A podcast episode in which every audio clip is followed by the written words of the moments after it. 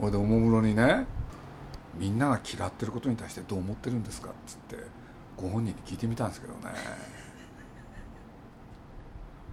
考え込んだですよね。で間が空いたですよね。俺だって監督やらなきゃねこんなふうにはならないって言って。そのなんていうんですか意気込み？なんか見てて感じますよね。中日は今年の目標はね完全優勝だったじゃないですかペナントレースを制してクライマックスを制してそれで日本シリーズを制するんですよ。何が何でもその3つをねやる。もう必死の形相ですよね。だんだん痩せてきましたよね。体が。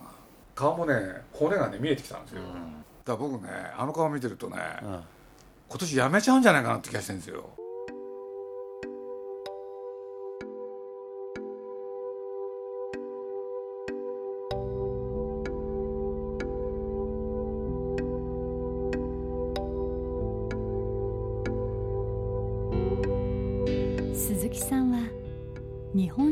の直前に野球評論家の権藤博さんたちとこんな話をしていました。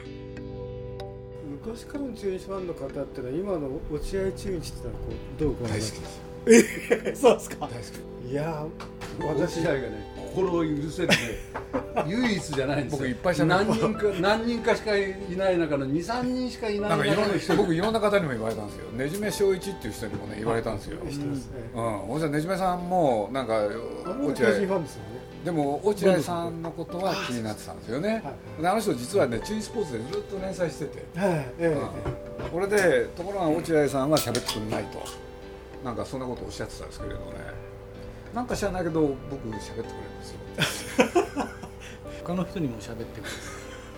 メッセージも送んないような監督は私はもうそれはつまらないの。やっぱりスポーツ記者としてやっぱり落合はダメですか？選手として。私はなんていうか監督として。ちゃんと喋れって言いますね。口下手でも何でもとにかく発信発信してくれっていうふうに言いますね。いや本当は喋りたいんですよ、だけど番記者とかなんかにはもう全然喋らない。わいわゆるファンサービスっていうことで。はいろいろとかく言われてますけどね。結局あのそんなにお得意の方ではないのはよくわかりますし多弁であってほしいわけじゃない。小沢一郎なんかと同じようにね結局総合的な発信をどういうふうにしてるかって言ってやってること見てればいいだろうっていうふうにするのは心が離れる。プロ野球のためにと思ってますよ。給料ファンからもらってんじゃないか。失礼ですよ失礼ですか、うん失礼。強ければいいだろうっていうもんではないと思う。けそんなもんだって。それは嫌われてるかどうか本人知ってるかどうかは分かんないけどそんなの何にもねただとにかく自分は勝負するために来たっていう。これしか思ってないですから。だから采配とかあのにやっぱブレがないんですよ。やっぱり優勝するのは俺の仕事だっつってこれも天は二物を与えずですから。ね。あれだけのやっぱり大打者であれだけの監督でっつったらやっぱりもう一つその心を発信さするものがないっていうね。それを発信すればいいんだよね。そうです。そんな大事なことを発信すればいいんですよ。確かにマスコミの取材に対して落合監督は決して口当たりのいい話をしませんでも落合監督は本当に何も発信してないんでしょうか。ジブリ汗まみれ。今週は鈴木さんが今落合監督が発信しているものを探ります。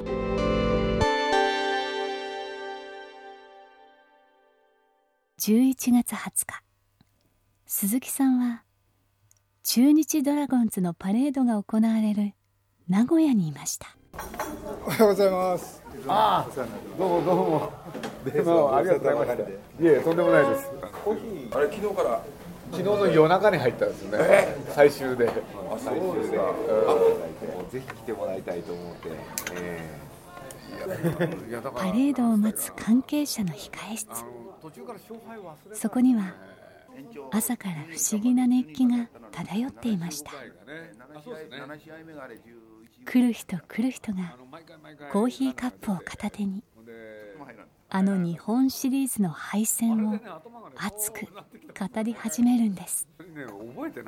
しかもみんな元気な笑顔で。そうだと思ったあの最後の最後までね本当に楽しませてもらいました日本シリーズあんな面白いゲームはちょっと見たことなかったですよね、視聴率すごいもん。すごいですね高かったですね17ね全国平均17ですよ、名古屋あたりもそうです20超えてましたからね普通に。東京でも34%までいったんですよね瞬間瞬間で。本当は夜9時から映画だったじゃない映画です。これであのバブルでこう、はい。あれが夜12時からやって視聴率が17%近くいってるんですよ ありえないことが起きちゃった。興奮したよ俺も。苦しんだ苦しんだいやでも見てる方は本当に面白かったですから。だから僕は事情はようわからんですけどやっぱり落合監督は好きですね僕は。いやいろんな人がいろんなねあの人のこと嫌いだって言ってるみたいだけれど。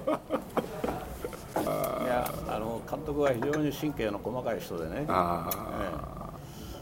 った切るような神経だと思うと次逆なんだ、あ繊細ですよね。繊細ものすごく繊細。み先を見通してね。先を見通していろいろ手を打っていくんですよ。今回はそれが外れた。外れたんだけど。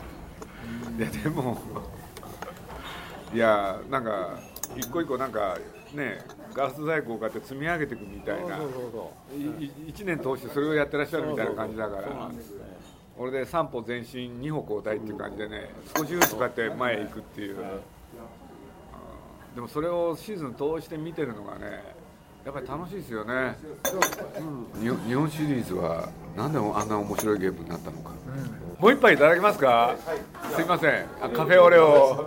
皆さんおはようございます。空を見上げると素晴らしい秋空でありましてまさにドラゴンズブルー。本当におめでとうございます。やりました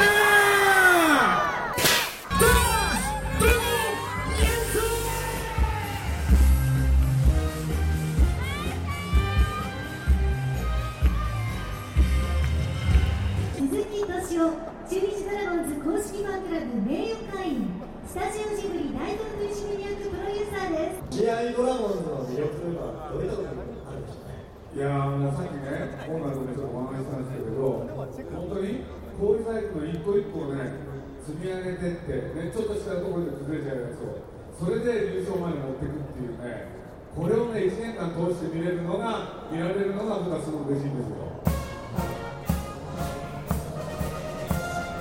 いやーあんなしびれるシリーズないと思うよ、本当に本当になかった。おシリーズって大体大味じゃないですか、大体大味なんですけど、あんなしびれるね、うん、シリーズはないと思いますよ、本当に。彼に説得されて今日来たんですあそうですかちょっとお名前をあ、えー中日新聞の岡村です。昨日の新聞にね、落合のコメントが出てたんですよ。俺の性格から言ったらね、シリーズ勝ったらやめてたって。落合の野球って年々面白くなってますよね。いや今ねオーナーもその落合野球っていうことでいろいろ話してくれたんですよね。いやだから僕も氷細工を一個一個積み上げていく1年でしたって話をしたんですけどね。ファンの方がそれが分かったかもしれないですね。ああそうだと思います。日本シリーズが本当に盛り上がってですね、あのー 見方変わったと思いますよ、さらに、ね。ええあのー今回のねやはりあの日本シリーズで日本中に起こした現象っていうのは野球ってこんなに面白いんだっていうことを再認識させたっていうことだだと思うんですよね、もう視聴率の高さがこれまでのシリーズにやはりないものを出しましたよね、そういうのはやはり大きいと思いますよ、だから落合がやはりもう一度その野球の楽しさをこう再発見させた、皆さんにその野球ってこんな面白いんだっていうことを分からせたっていうところはものすごい功績として大きいと思いますよね。中日ファンもだからロッテファンも増えたと思いますよ。野球ファンが増えたんじゃないかな、まあそうですよね。ドラゴンズの皆さんに今一度拍手をお願いします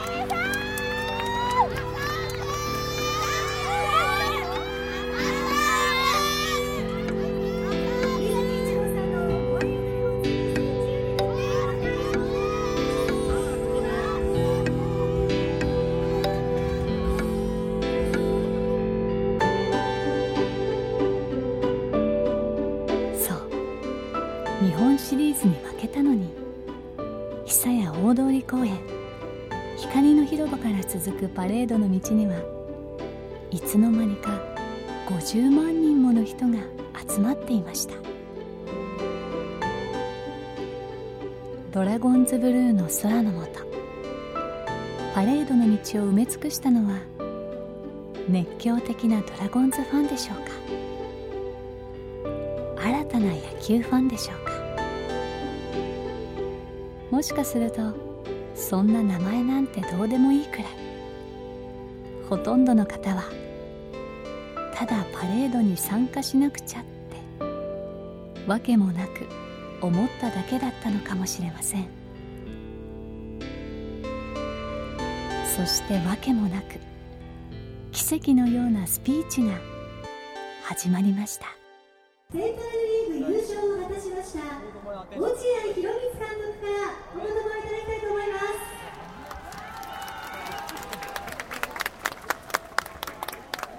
えー皆さんおはようございます、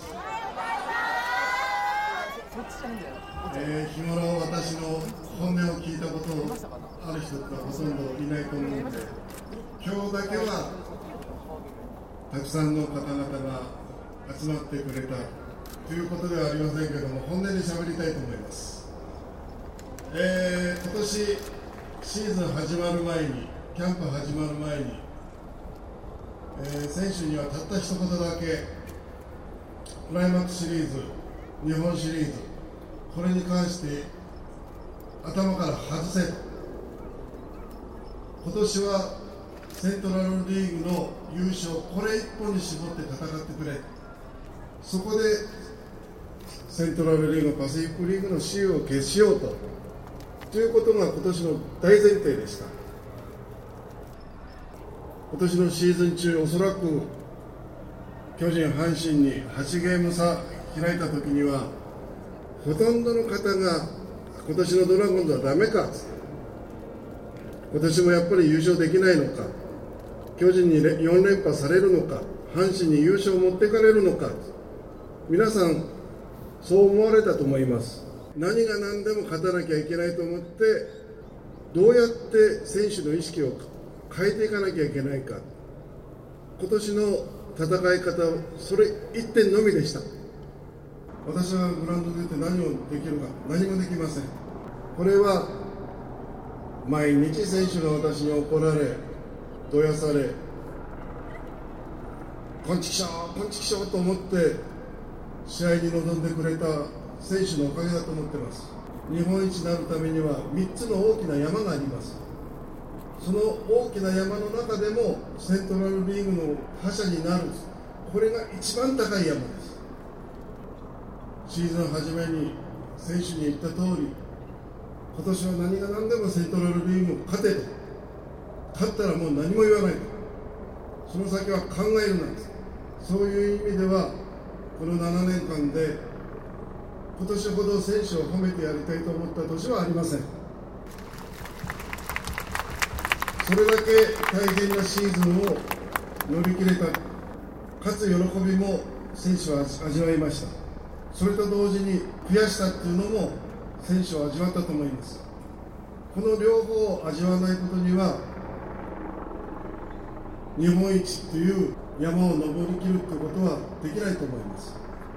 そういう意味で、これを来年大きな目標として、もう一回チームを作り直し、もう一回頭で汗をかけよう、体で汗をかけようということだと私は思っております。今年よりももっと来年は大変な戦いになると思います。それに立ち向かって我々はまだ中日ドラゴンズが成し得ない連覇というものをクリアして来年は自分らの手で本当の意味での日本シリーズを勝って日本一を味わいたいと思います。来年今年以上に選手は頑張ってくれると思います。私も頑張ります。どうか皆さん。温かいご声援をお願いいたします。簡単ではありますが挨拶に変えたいと思います。ありがとうございました。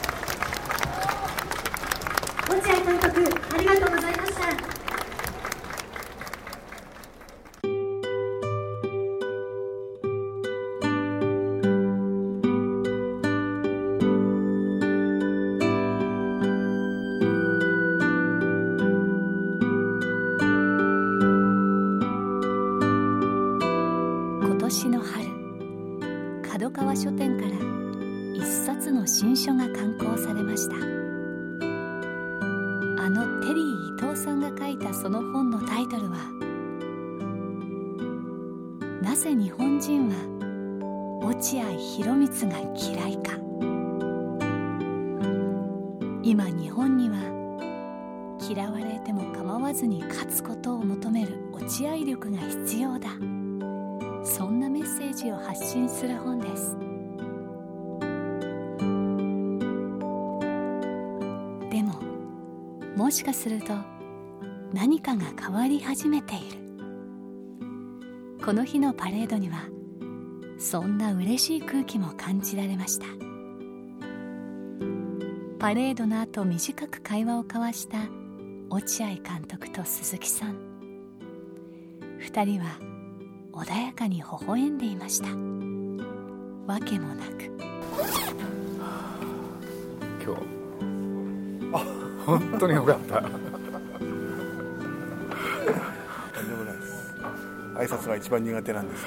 いやでもすごいいいご挨拶で本当のことをおっしゃったんで今日は本音で話します。は本当僕はもう今日今回ねとにかく日本シリーズまあ結果はああだったんですけどね本当に面白かったんですよ。でなんであんな面白いゲームができたのか監督に聞きたかったんですよね。言いにくいかな。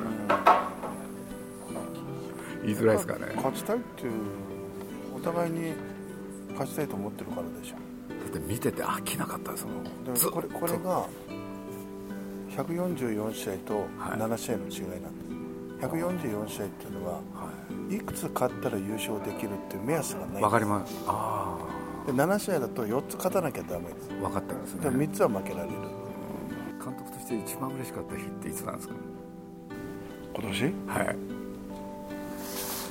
一番嬉しかったのは10月1日でしょ。10月1日っていう。優勝決まった日でしょ。今年に関して言えば。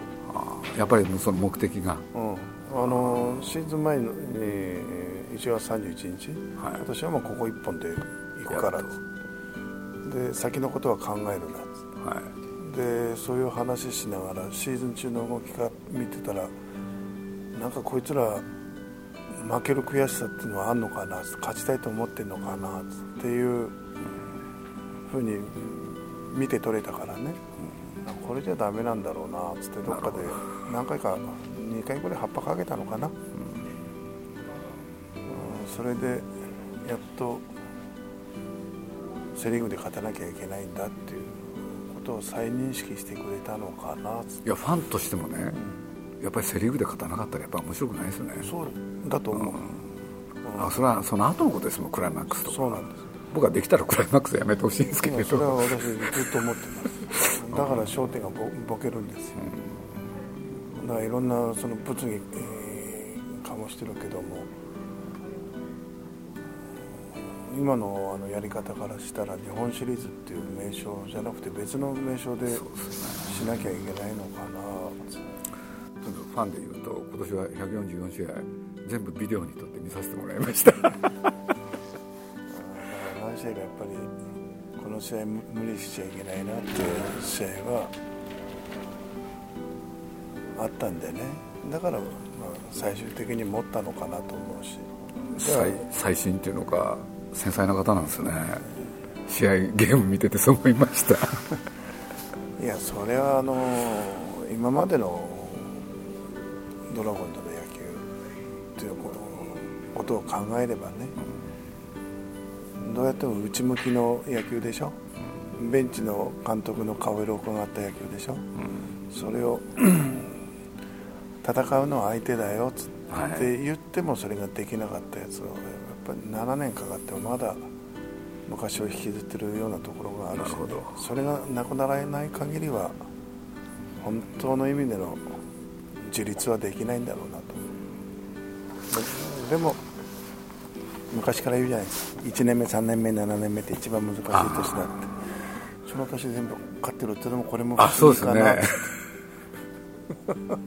いや僕はもうあの監督がコメント出される前にね、うん、日本シリーズも勝って完全制覇したら、うん、落合さん辞めちゃうんじゃないかなって心配だった、うん、そしたらちょうどその後でねああいうコメント出されてたんで「あ俺のセッカードくれ」って。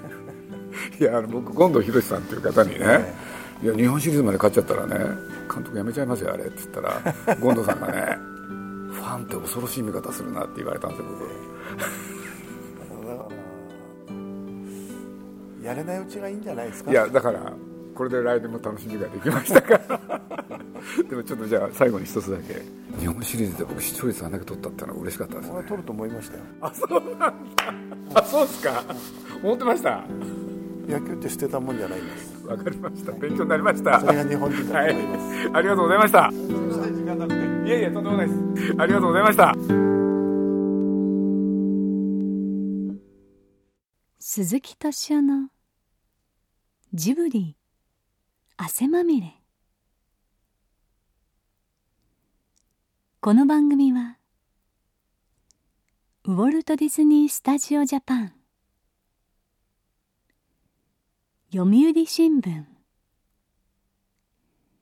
JAL